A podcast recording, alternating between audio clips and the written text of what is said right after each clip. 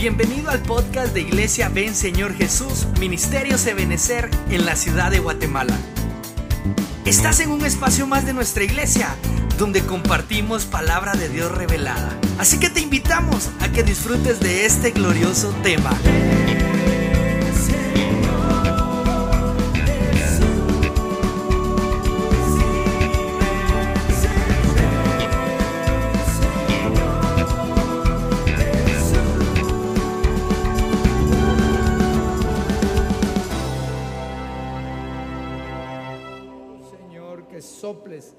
Favor de cada uno de nosotros, de tu buen espíritu, trayendo, Padre, la respuesta que necesitamos.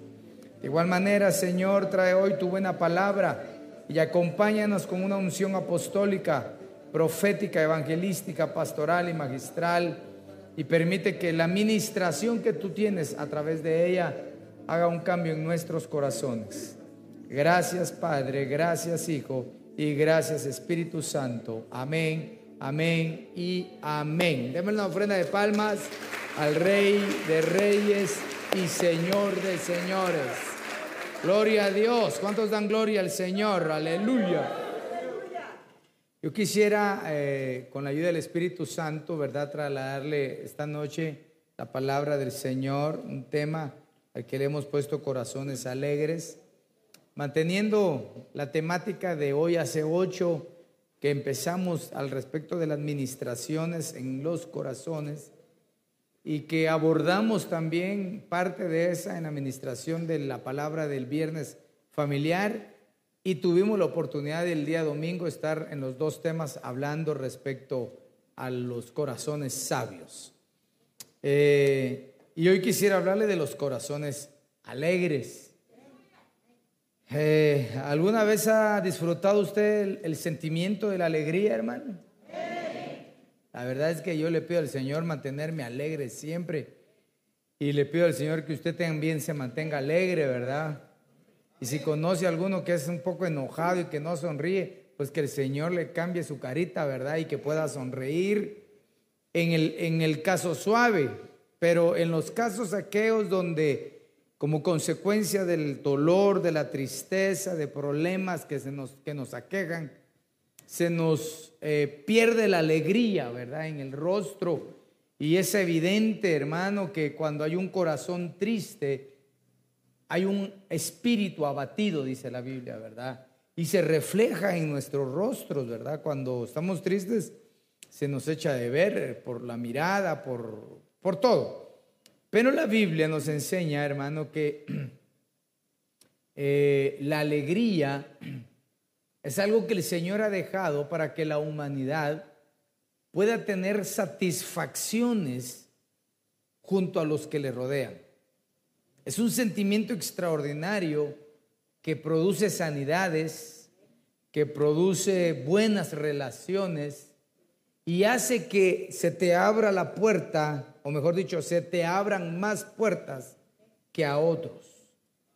Por eso es de que hay personas, hermano, que realmente es alegre convivir con ellas, porque usted habla con ellos y, como que no tuvieran problemas, ¿verdad? Dice uno, y este eh, vendrá de Marte, de Júpiter, ¿de dónde vendrá? Pero como que no tiene problemas, ¿verdad? Y otro que solo quejas, es verdad, que el Señor nos dio un corazón alegre.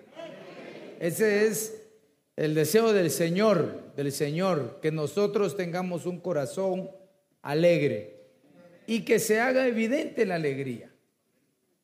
Para eso tomé como base el, Salmo capítulo 4, versos 7 y 8, donde escribe el salmista, hermano, un principio que hemos conocido por mucho tiempo en la fe cristiana y que hasta marcos se han hecho, ¿verdad? Que los guardan en nuestros cuartos. Arranca diciendo el versículo 7, alegría pusiste en mi corazón. Vea lo que dice él. Que Dios puso alegría en su corazón. Entonces, yo creo que nosotros podemos pedirle al Señor que esta noche Él ponga alegría en nuestro corazón. Yo no sé si tú veniste triste, desanimado, o estás en tu casa con tristeza o con congoja, pero la oración de hoy va a ser específica, decirle, Señor, pon alegría en mi corazón. Y no cualquiera, sino dice mayor que la de ellos. Mayor de aquellos que estaban alegres como consecuencia de la abundancia que tenía. ¿Por qué? Los que vienen en el contexto anterior eran personas, era un grupo que Dios había bendecido, los había prosperado. Estaban abundados en grano y en mosto. Y la verdad, hermano, es de que cuando alguien tiene prosperidad económica, un buen trabajo, tiene sus centavitos, lo que anhela todo hombre y mujer dentro en, el periodo de la tierra, eso da alegría definitivamente, trae gozo las, las cosas que uno va obteniendo. Pero arriba de todo eso hay una alegría superior que no radica en lo que tenemos, la alegría, sino que nace la alegría desde el Señor que la pone Él aquí. Por ejemplo, ¿a cuánto les gustaría que le regalaran unos 100 dólares ahorita? mire, ves, hasta la mencio yo así, con gozo, ¿verdad? Por supuesto que da alegría, pero hay una alegría superior a esa. Es decir, que no radica en lo que tenemos, sino en Dios. Y es esa la que yo le debo pedir al Señor, porque la de recibir dinero o un bien es como más fácil. Por ejemplo, hermano, eh, si yo le dijera a usted ahorita, hermano, fíjese que yo tengo una necesidad económica, ¿alguno de ustedes me podría dar alguna ofrenda? Vaya, ya, entonces ya solventé mi problema y entonces ya puedo estar tranquilo. Pero si yo le digo, hermano, fíjese que tengo tristeza en mi alma, ¿usted me puede dar una alegría que sacie esa tristeza? No, solo Dios. Solo el Señor. Y entonces tenemos que pedirle al Señor que nos inunda de ella. Entonces, cuando llega esa alegría, en paz me acostaré. Oh, hermano, gracias a Dios, Dios que todo lo ordena bien hecho, ¿verdad, hermano? Nos proveyó una noche para descansar. De veras, hermano, yo no sé si usted cuando llega, ya llega a su alcoba, llega así como gateando ya, hermano, así como diciendo, aleluya, gracias, gracias a Dios hay descanso. Hay un periodo de descanso. Pero lo importante es que cuando lleguemos a ese periodo, tengamos paz. Tengamos paz. Y no solo yo me voy a acostar porque me recuesto, hermano, cuando ya le empiezan a tronar todos los huesos a uno, estira las piernas, estira todo, hermano, empieza a tronar y viene la siguiente parte que es dormir. Hay gente que no puede dormir. También conozco otros que parecen osos. No sé cómo sea, osos hormigueros, no. Perezosos, cabal, cabal, cabal. Pero las penas le quitan el sueño a uno. Las angustias le quitan el sueño a uno. Entonces, hermano, realmente si Dios estableció para la humanidad un tiempo de reposo, un tiempo de descanso, es porque era necesario para vitalizar el cuerpo y que pudiéramos pensar, sentir, trabajar, convivir de una mejor manera. ¿No le ha sucedido que de repente no, se, no pudo dormir o se desveló viendo tele, estudiando, orando? No, orando no. Eh, tele, eh, estudiando, cualquier cosa. Al día siguiente nadie lo aguanta. Porque todo le molesta. Medio alguien levanta la voz, ay, ya no aguanto los oídos que gritan. Y no están gritando. Lo que pasa es de que no descansó. Pero ¿qué tal que si le pedimos al Señor esta noche que nos dé un sueño reparador, que durmamos tranquilos, en paz? Y entonces, hermano, eh, vamos a considerar lo que continúa diciendo el versículo, porque solo tu Señor me haces habitar seguro. Qué rico. Levanta tu mano y di, Señor Jesús, pon alegría en nuestro corazón.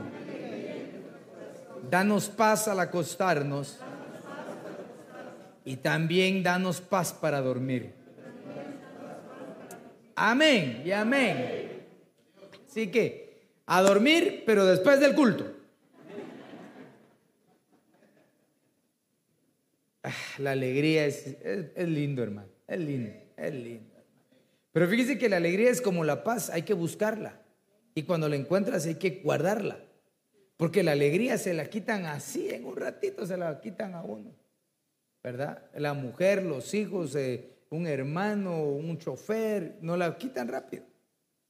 Ahora, ¿será que hay alegría buena y alegría mala?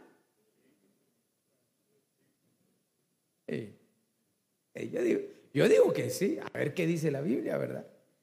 Entonces yo le puse aquí eh, fuentes de alegría. Así, mire, mire, eh, como me cuesta hacer los dibujitos, entonces los pongo para que los vea. Yo considero, mire, esto es lo que yo estoy, lo que el Señor me está dando. A lo mejor hay otro montón de fuentes, pero empecemos por las básicas. Está la fuente de bien. Y como estamos hablando del corazón, ¿sí? El corazón alegre. Y está la fuente de mal,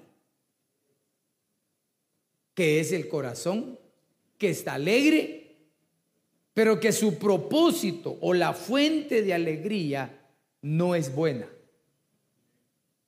Entonces vamos a ver a la luz de la palabra estas dos fuentes, de tal manera que nosotros nos examinemos para ver si no tenemos un receptor de una fuente de mal. Y que estemos contentos y que no entendamos por qué solo yo estoy contento y todos los demás están enojados. Y caer en el sentimiento de a mí nadie me quiere, a mí nadie me comprende. ¿No será que la fuente de tu alegría no es buena? ¿No será que solo uno se goza, pero que realmente no está trayendo una edificación particularmente a los que te rodean? Veamos entonces la alegría de mal. Eh, quiera Dios, hermano, que esta noche nosotros podamos tener algunos cambios en nuestro corazón. El Señor lo decía, siempre lo dice, siempre lo dice. Mira cómo está tu corazón. Voy a hacer un cambio en tu corazón. Saca de tu corazón Sirve de corazón. Ama, o sea, sobre toda cosa guardada. Veamos la primera. En el libro de jueces, capítulo 16, verso 25, dice, y sucedió que cuando estaban alegres, ¿cómo estaban? Alegres, estaba alegre la, la, la reunión. Dijeron, llamen a Sansón para que nos divierta.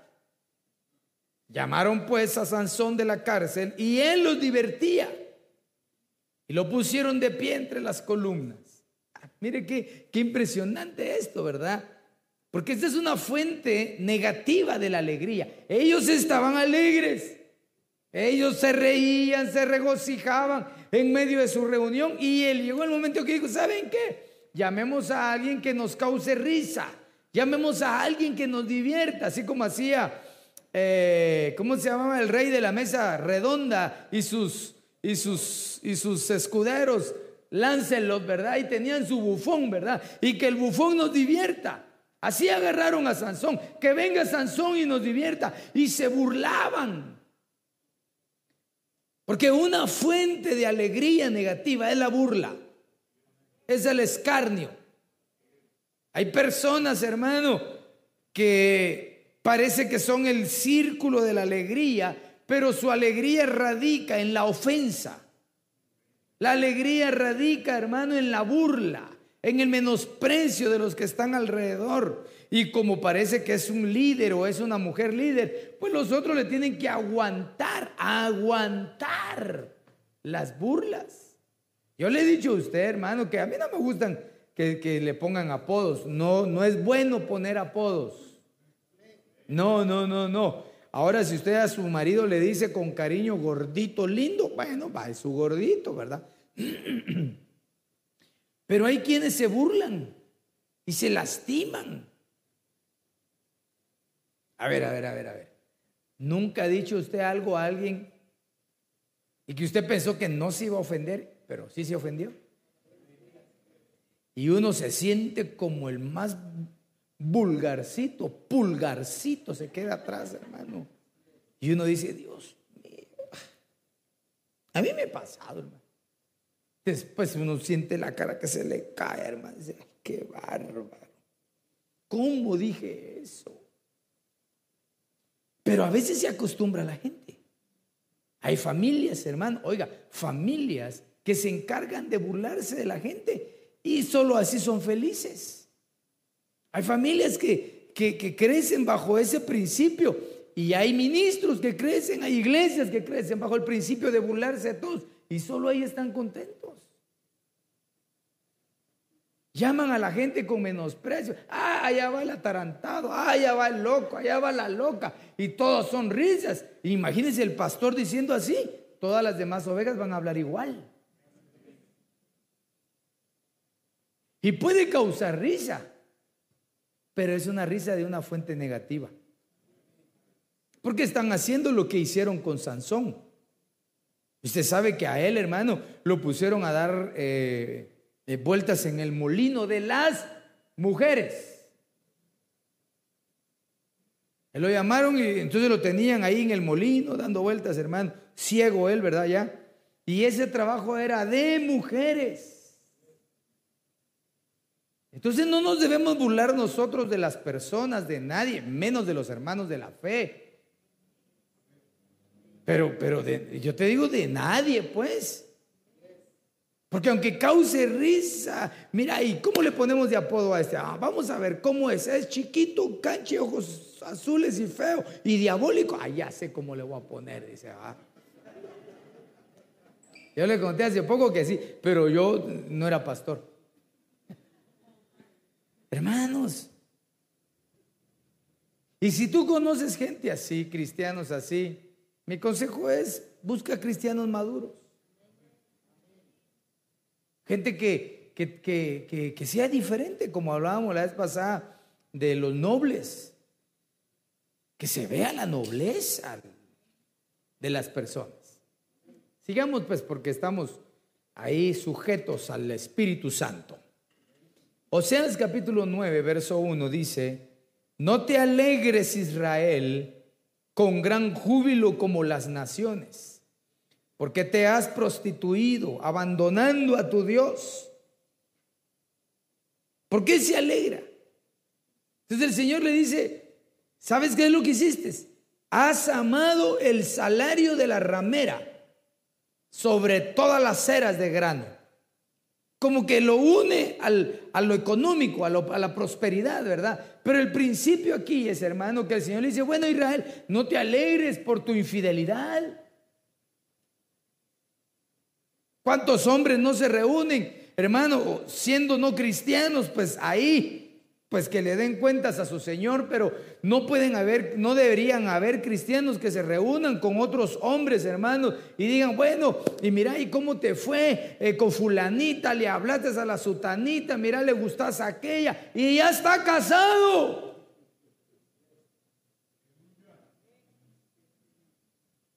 Ah, mira, yo soy papillón, dice los tigres voladores.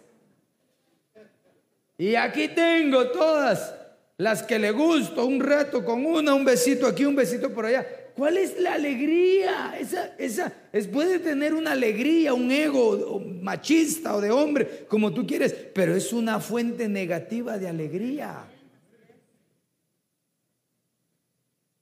El marido le fue infiel a la mujer cristiana y la otra cristiana, el marido eh, no es cristiano y llega con otro, ¿qué te pasó? Y aquí estás aquí en la iglesia, te veo triste si es que mi marido me fue infiel. Págale con la misma moneda. Yo te voy a conseguir uno más guapo. Así te miro reír. ¡Qué belleza! Esa es una hija de Jezabel. No nos podemos alegrar por las infidelidades. Eso no puede causar alegría. Por eso el apóstol Pablo, hermano, eh, reprende severamente a la iglesia de Corinto. Se recuerda en el capítulo 5 respecto a aquel muchacho que estaba de amante con su, con su madrastra. Y el apóstol Pablo le dice al pueblo, le dice a la iglesia, y yo me lo imagino, hermano, reunión de servidores. La oficialidad se viene, ancianos, ellos todos aquí Bueno, ¿y, qué pasó con este muchacho? Pues lo sabían. Sí, lo sabían. ¿Y qué hicieron? Es que no me, ah, yo como no me tengo que meter en lo que no me importa. ¿Cómo que no me importa? Le dice el apóstol. No les duele. Ni siquiera les causó tristeza el saber que tal cosa se estaba haciendo en la iglesia. Cosas que ni en el mundo se hacen, dice el apóstol. No podemos gozar, no podemos nosotros atribuir una alegría, la cual radica en una infidelidad. Y le estoy hablando de una infidelidad, infidelidad física, pero también hay infidelidades espirituales. Porque aquí el Señor le estaba hablando a ellos de la infidelidad espiritual. Porque el pueblo de Israel no era una ramera, el pueblo de Israel no recibió salario de ramera, el pueblo de Israel lo que hizo, lo que hacía en ese entonces era que ellos venían y adoraban a otros dioses. Se mezclaban entre los paganos. Entonces lo mismo es ahora. Tú y yo deberíamos de ser fiel a aquello que nos da el alimento. No puede ser que en tu casa tu esposita te esté haciendo tus panitos con frijolito, quesito seco, hermano, ahí doradito, ¿verdad? Y de repente un pedacito de, de puyazo y de... y uno, hermano, agarra el pan y lo tira.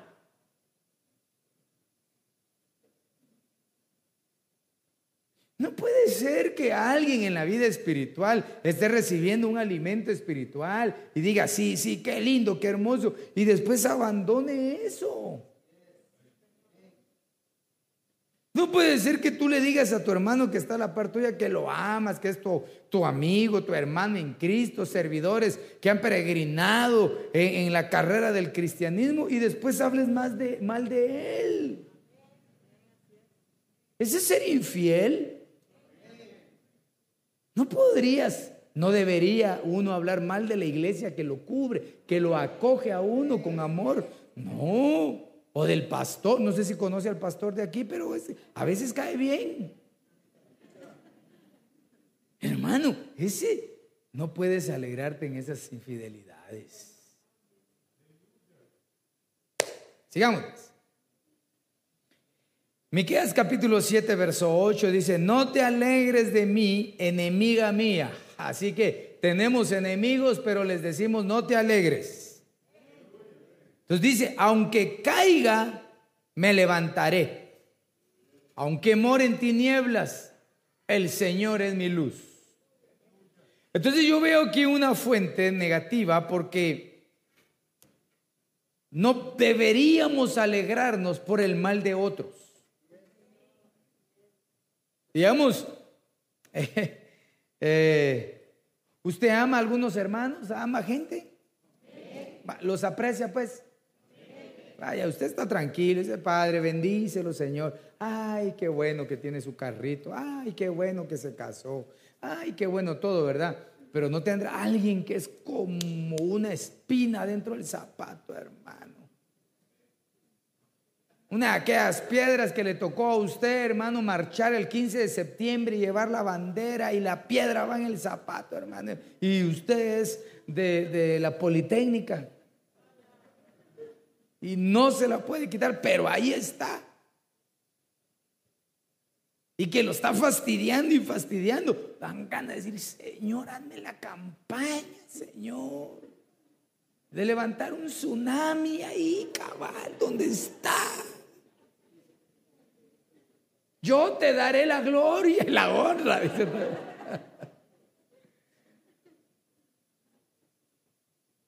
Tenemos enemigos, gente que nos trata injustamente, por supuesto que lo tenemos. Pero creo que una fuente negativa sería alegrarnos al ver la desgracia de ellos. Si como consecuencia de sus maldades les llega la desgracia, esa será la soberanía de Dios. pero que, ah, qué alegre. No, no, no, no. No. Porque hermano, realmente, eh, eh, decía una señora, el, el, cielo es de cristal, ¿verdad, hermano? Y a veces tiramos las piedras y no nos damos cuenta que es de cristal el cielo y nos puede caer en la cabeza a nosotros. Entonces, una fuente de alegría negativa sería esa, alegrarte por el mal que le está pasando a alguien. No, no te alegres, porque eso no, no dejaría ver que tienes un buen corazón. Eso diría que somos igual que ellos o peor que ellos. No, si le pasó algo, bueno, Señor, pues ten misericordia. O, y ten misericordia de mí, Señor, y, y aquí estoy, heme aquí, Señor. Pero no regocijarte. No, no, no, no, no. No. y como no dice amén, ah, pues vengamos a este otro. Gracias a Dios existe la alegría que tiene una fuente de bien. ¿Verdad? Y debemos pedirle al Señor que nos ayude a tener un corazón de esa manera. Cuando hablamos de las diferentes ministraciones, hablamos del corazón alegre. Aleluya. Ese corazón que hermosea el rostro. Ese corazón que da capacidades superiores a las personas. Ese corazón, hermano, que permite ayudar aún estando escaso. ¿Ha ayudado usted alguna vez así que usted dice, Dios mío, esto es para mí, pero va, que se vaya para el otro? Pero con alegría de corazón. No duele, no duele. No duele, hermano. Y, y hasta bien se siente uno. Y Dios en su misericordia, que siempre vela por sus hijos, traerá la recompensa a esos corazones. Veamos entonces el primero. Primero de Reyes, capítulo 8, verso 66, dice, al octavo día despidió al pueblo. Ellos bendijeron al rey y se fueron a sus tiendas y gozosos y alegres de corazón. ¿Cómo iban? Alegres del corazón. Por todo el bien que el Señor había mostrado a su siervo David y a su pueblo Israel. Creo, creo yo que un corazón y una alegría buena es la que tiene una fuente de un corazón sanado el cual se alegra por el bien de otros. Aquí dice que el pueblo iba, pero contento, alegre de corazón, iban gozosos, pero ¿por qué iban gozosos? Porque Dios había bendecido a su rey. Ellos no estaban, hermano, que así, solo Salomón tiene todo lo que tiene, solo Salomón aquí, Salomón allá. No, dice que ellos estaban alegres de corazón. Por supuesto, cuando usted lee, por ejemplo, el versículo 63, dice que Salomón ese día, hermano, hizo la dedicación del muro, ¿verdad? O del templo. Y, dice que en ese tiempo él dio 22 mil bueyes, 120 mil. Ay, perdón, ya me adelanté. Ah, vamos a ver. Ahí está. 120 mil ovejas y así dedicaron la casa del Señor, el rey y todos los hijos de Israel.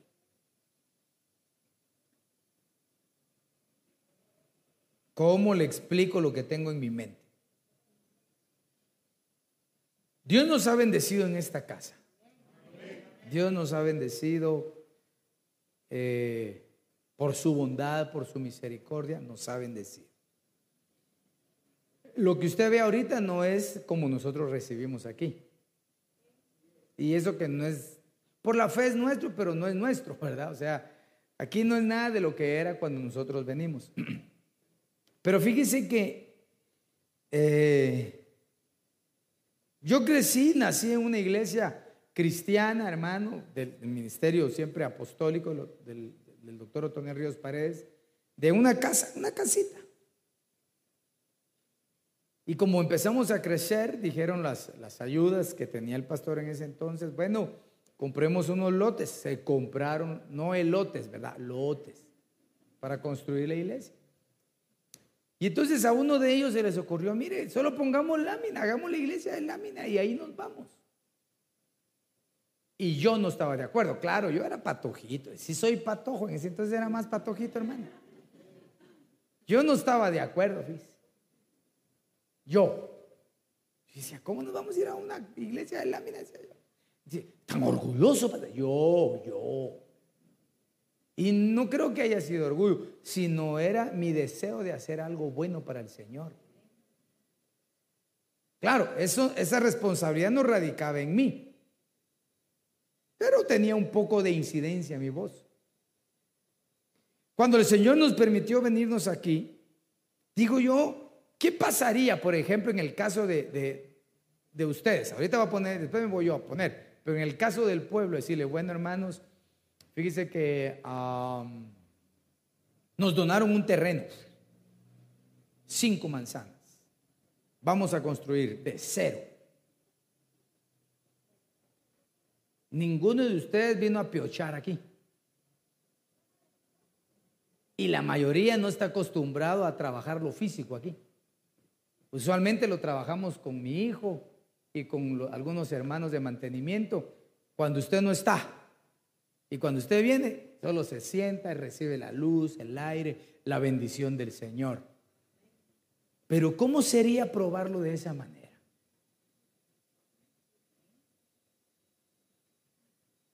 Cuando se compraron esos lotes para la iglesia, hermanos, yo, yo era uno de ellos, junto con otros hermanos.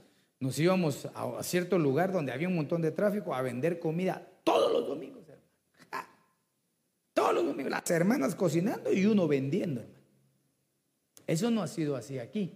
Cada uno con su gloria. O sea, yo solo estoy poniendo una situación como la que tenían aquí. ¿Qué era lo que pasaba aquí? Que Salomón hizo sacrificios y Dios lo bendijo. Entonces yo creo en ese principio. El buey que trabaja tiene sus graneros llenos. Ese es el principio bíblico. Entonces el pueblo se regocijaba. Usted y yo nos deberíamos de regocijar en las cosas que se hacen en la casa del Señor. Me dicen, le voy a contar algo, ¿verdad? Esta es queja de los de mantenimiento. Se ponen luces nuevas y todo, dice. Pastor se va a dar cuenta que nadie lo va a ver, me dice. Sí, si la gente no mira para arriba, le digo. Así es. Pero uno debe regocijarse por lo que hace al Señor. Usted vio el retiro de verano. hermano, contésteme por favor. Vio el retiro de verano. Por lo menos en, la televisión. Vio esas pantallas, hermano. Vio ese altar, hermano. Vio esas columnas con ese pastorerío metido en las columnas, todos ahí metidos, hermano. ¿Se imagina que yo siendo pastor dijera, ay, qué ostentosos, qué bárbaros, y nosotros no tenemos ni una pantalla. No, hermano, eso sería ser uno, mejor no digo, malagradecido, metido,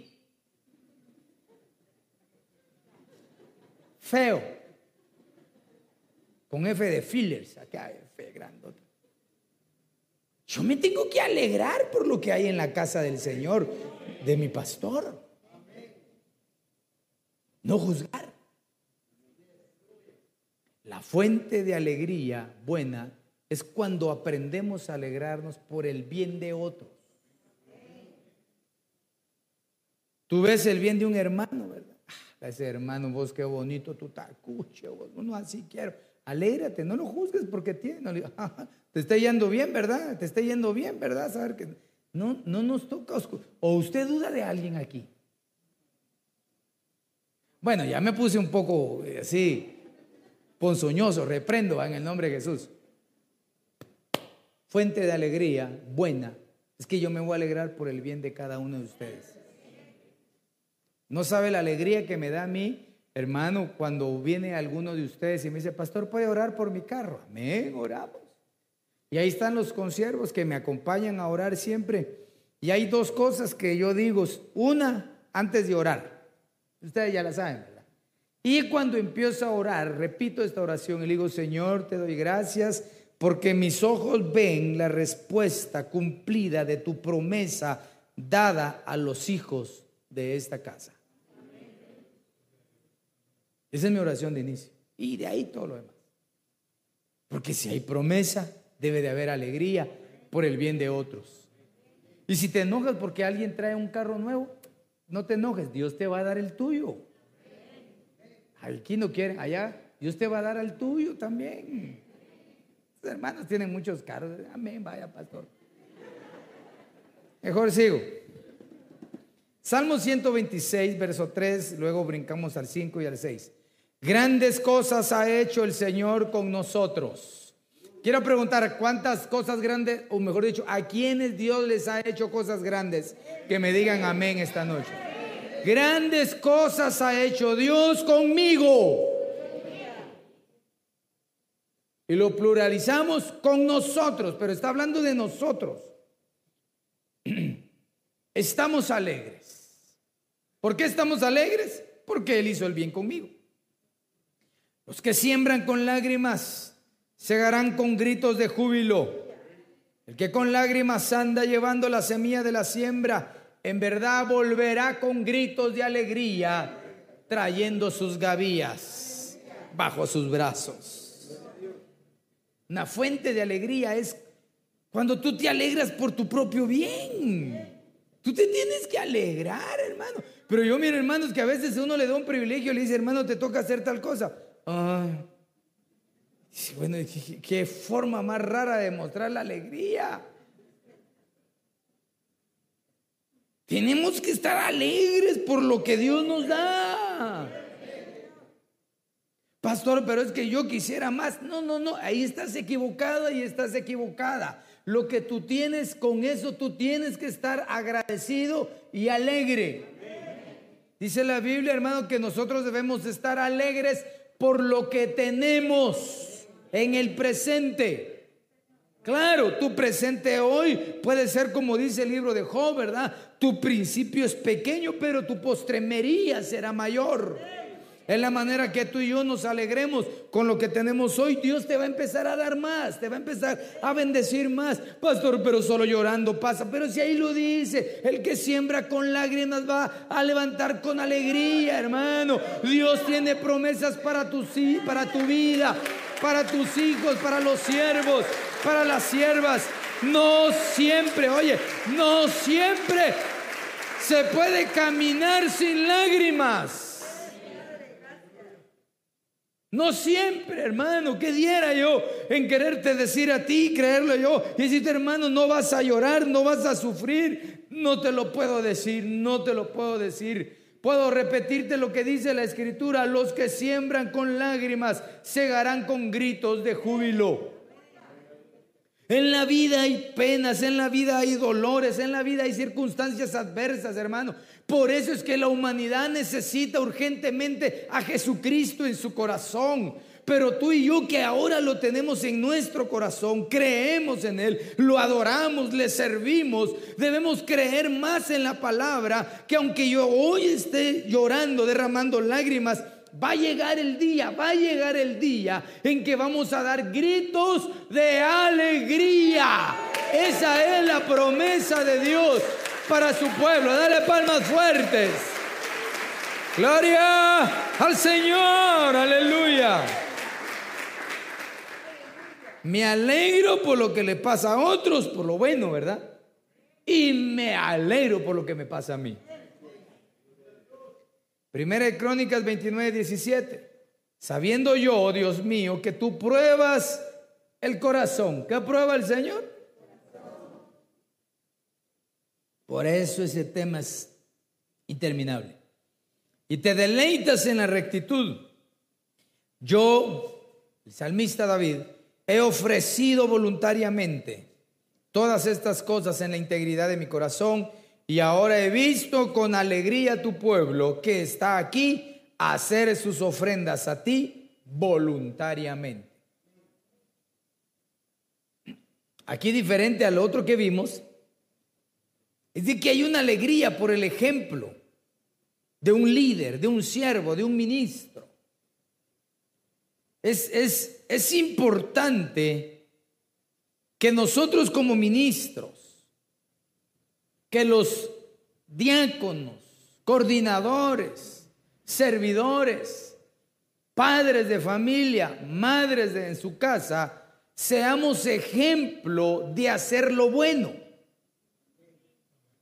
Si yo hago las cosas refunfuñando, chisqueteando los dientes, Entonces los que me están observando, sea el pueblo, sea mi familia o la tuya, no va a tener alegría para hacer las cosas.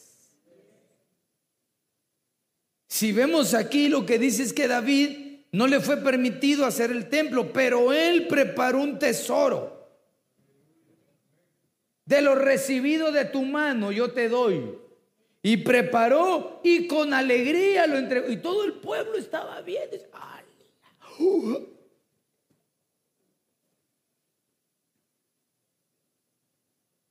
Entonces pienso yo, en ciertas cosas,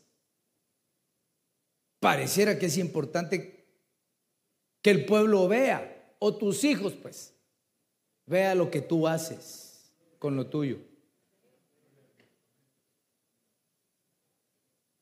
¿Se imagina, hermano, un encargado de una iglesia o el pastor y le diga, bueno, hermanos, ahí vienen temprano a la iglesia, ¿oyeron? Si no vienen, qué bar, qué falta de, de espiritualidad. Y el pastor no viene,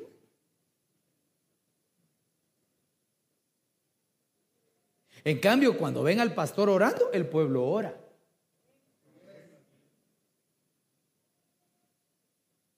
Cuando van al pastor encaramado en las escaleras, jalando las cosas, bueno, no sé, a mí me pasaba antes. Hasta mal me sentía yo cuando miraba que el pastor estaba haciendo algo que yo debería de hacer. Jala ni un amén, por el amor de Dios, que, que dije pues. Qué importante es el ejemplo. Porque cuando hay un ejemplo positivo, luego los demás lo hacemos con alegría. Por ejemplo, cuando se hacían las proclamas, ay, que vengan esos tiempos, ¿verdad? Y entonces mi pastor, el apóstol Sergio, decía, miren mucha, si van a llevar gente, contraten buenos buses, no vayan a ser pichicatos, no vayan a ser barateros, no contraten choferes borrachos, aunque les cueste más, pero lleven a la gente. Entonces ya venía yo aquí con esa idea. Pero yo veía, hermano, y él, y él empezaba a contar, mire, he hecho esto, he hecho lo otro, y con alegría todo lo que hacía para la proclama. ¿Cómo iba a venir yo aquí, hermano, refunfuñando por lo que tenía que hacer? No, yo venía con alegría. Yo no hago nada, digo, a la par de mi pastor, ejemplo. Entonces yo creo, hermano, que una fuente de alegría es el ejemplo que se te da. Y debemos hacerlo con alegría. También que cumplen los horarios, ¿verdad?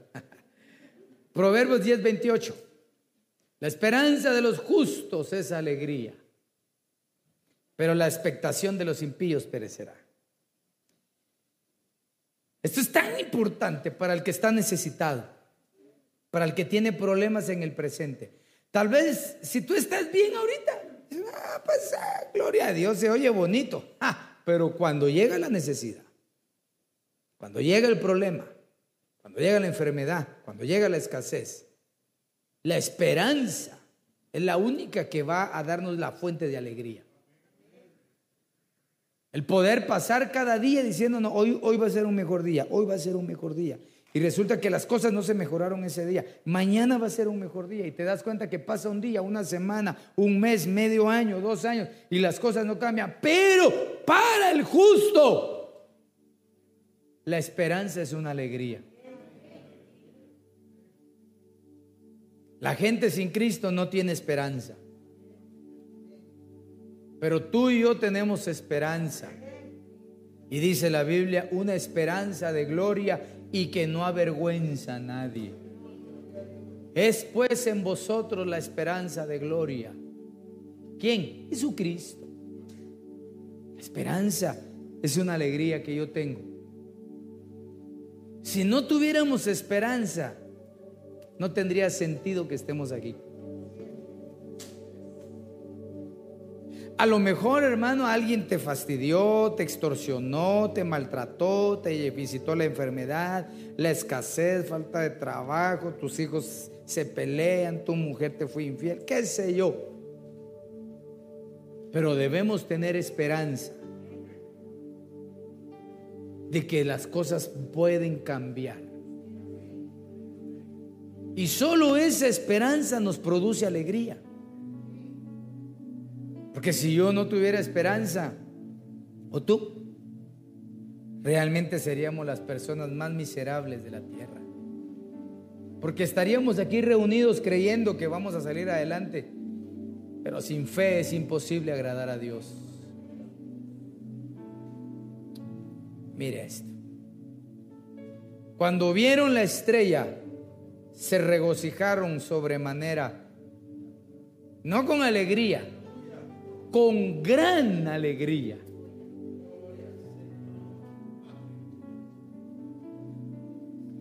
Lo que yo necesito para una gran alegría es tener una experiencia sobrenatural. Acuérdense que los grados de la experiencia es terrenal, espiritual, celestial. ¿Sí? Y estos hombres vieron la estrella en los firmamentos y les dio alegría. Entonces, ni tú ni yo necesitamos oír el criterio de un hombre que nos pueda dar alegría o ministrar tristeza. Lo que necesitamos es ver algo en el firmamento. Así como el profeta le decía a su, a su, a su siervo, que ves, ves alguna nube. No le dice, mira, sube otra vez, pero tienes que ver algo en el firmamento. Sí, Señor, veo una nube como el puño de un hombre vio una señal.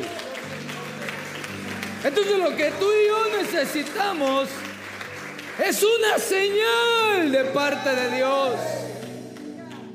Y eso traerá gran alegría. Hermano, hermana, pueblo del Señor, tenemos que clamar para que las señales sigan su palabra.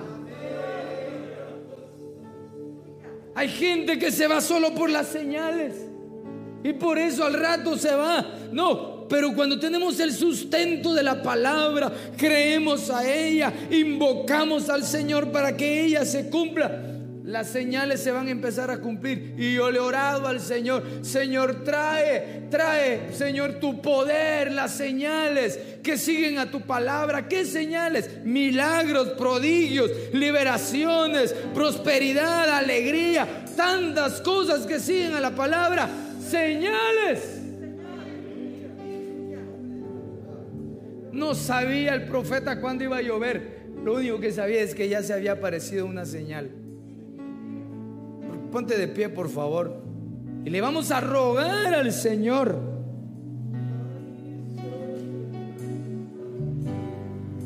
Que llene nuestro corazón de alegría y que nos permita en el firmamento. Bueno, le estoy hablando simbólicamente, ¿verdad? Tengamos una señal. Que veamos algo. La cual traiga una gran alegría a nosotros. Padre bendito, en el nombre poderoso de tu Hijo Jesucristo.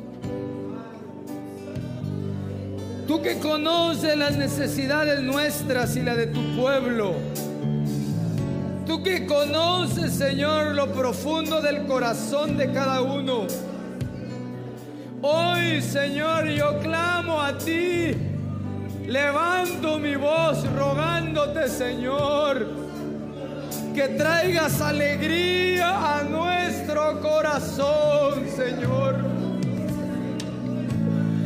Oh, Señor, arrópanos con un manto de alegría, de tal manera, Señor, que podamos obtener esa esperanza día a día y al mismo tiempo te rogamos, Señor, para que envíes una señal a tus hijos, a mi vida, Señor.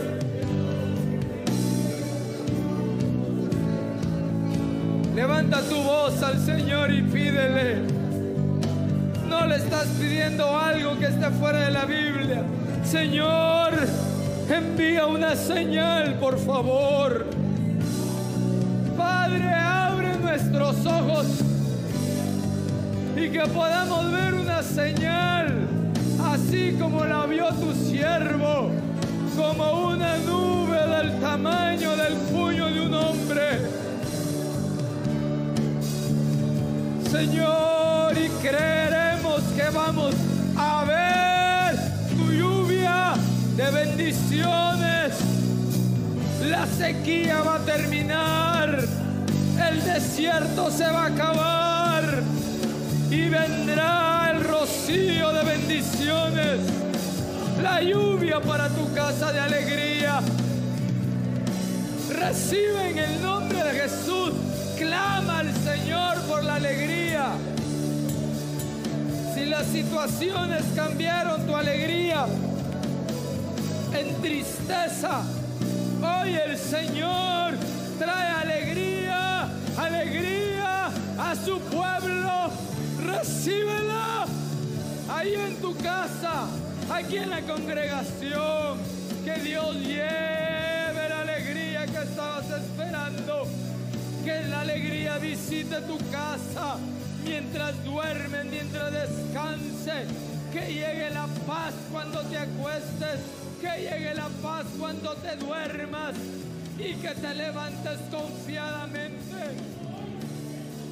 Porque Dios está a favor de su pueblo. En el nombre poderoso de Jesús.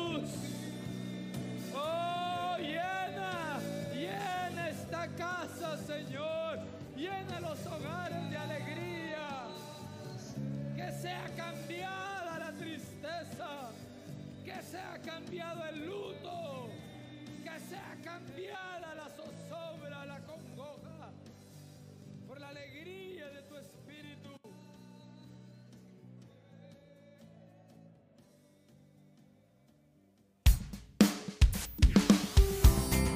Esperamos que este tema haya sido de bendición para tu vida.